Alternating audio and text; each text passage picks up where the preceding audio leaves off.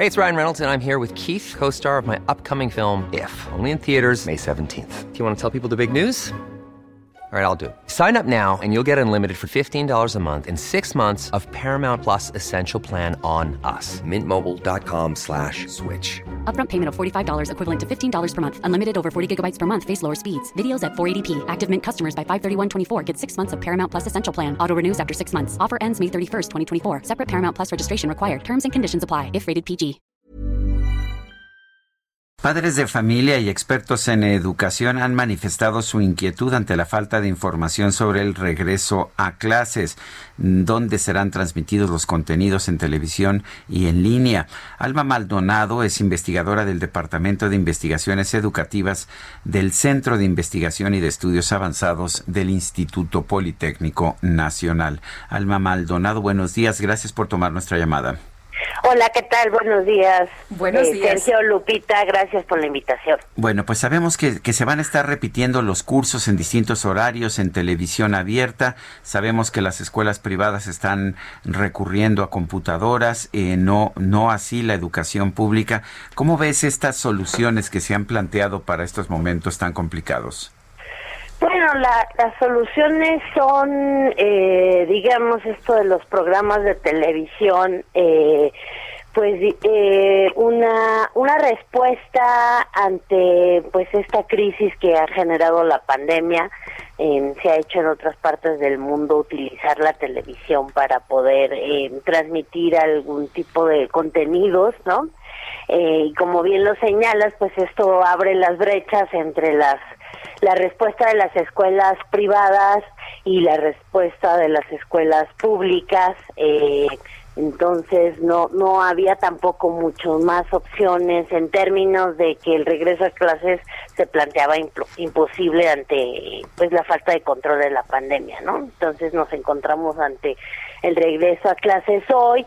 Eh, sin embargo, también eh, pues hemos pedido eh, más o respuestas por parte de la autoridad, sobre todo en términos de cómo va a ser el acompañamiento de los estudiantes de escuelas públicas en este regreso a clases, ¿no? ¿Cuál va a ser la forma de contactarse? Porque los estudiantes si necesitan necesariamente estar en contacto con sus profesores y profesoras, eh, porque la televisión es insuficiente, eso sí lo tenemos claro todos, inclusive los libros de texto son insuficientes, eh, no sabemos si ya se entregaron todos los libros de texto.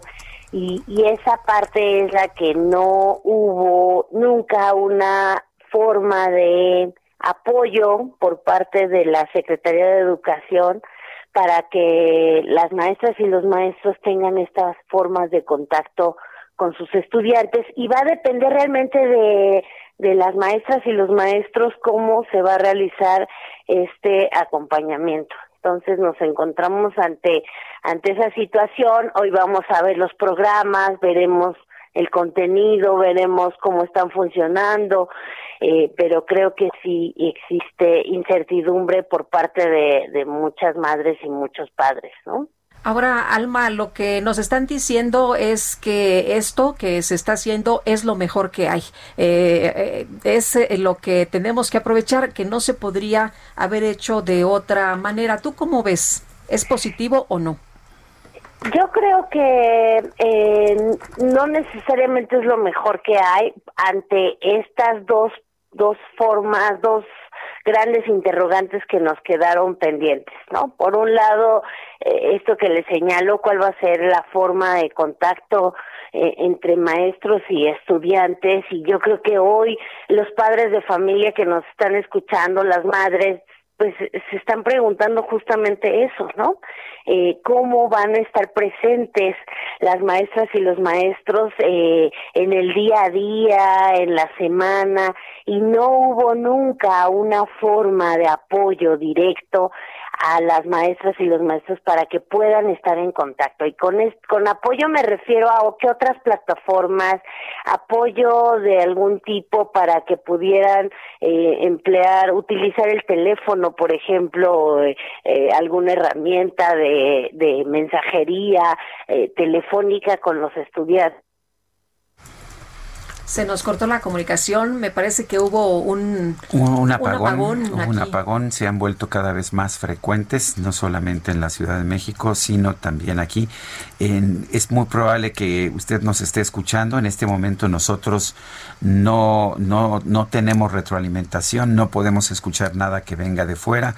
Pero estamos, estamos conversando, le puedo decir, con Alma Maldonado, investigadora del Departamento de Investigaciones Educativas del Centro de Investigación y de Estudios Avanzados del Instituto Politécnico Nacional. Cuando tenemos apagones de este tipo, eh, perdemos el contacto con el exterior. De hecho, no podemos escucharnos a nosotros mismos, pero ya lo que hemos aprendido es que no, no, que la gente sí nos está, la gente sí nos está escuchando. Eh, parece que ya tenemos nuevamente a Alma Maldonado. Alma, perdón, tuvimos un apagón aquí, ya no te escuchábamos nosotros, aunque tengo entendido que nuestro público sí te estaba escuchando. Pero bueno, nos estabas, nos estabas hablando de todas estas dificultades de la educación, de la educación a distancia. Sí, claro, eh, les estaba diciendo que, que, bueno, estas dos cosas no nunca encontraron una respuesta clara por parte de la Secretaría de Educación y eso genera incertidumbre en las madres y los padres que hoy pues este han hecho todo lo posible por por eh, tratar de hacer este regreso a clases más eh, digamos más normal, ¿no?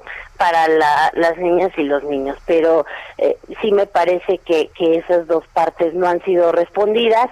Y la tercera es, eh, pues todos los, estudiantes que no fueron nunca contactados por sus profesores y profesoras desde el año pasado que cerró el curso, que según eh, la propia Secretaría, pues estamos hablando de una cantidad considerable. Entonces, en la medida en que en que no hay respuestas hacia esos temas pues eh, creo que este regreso sí se ve algo complicado no esperamos que que la, los programas de televisión eh, en, en efecto sean una buena herramienta.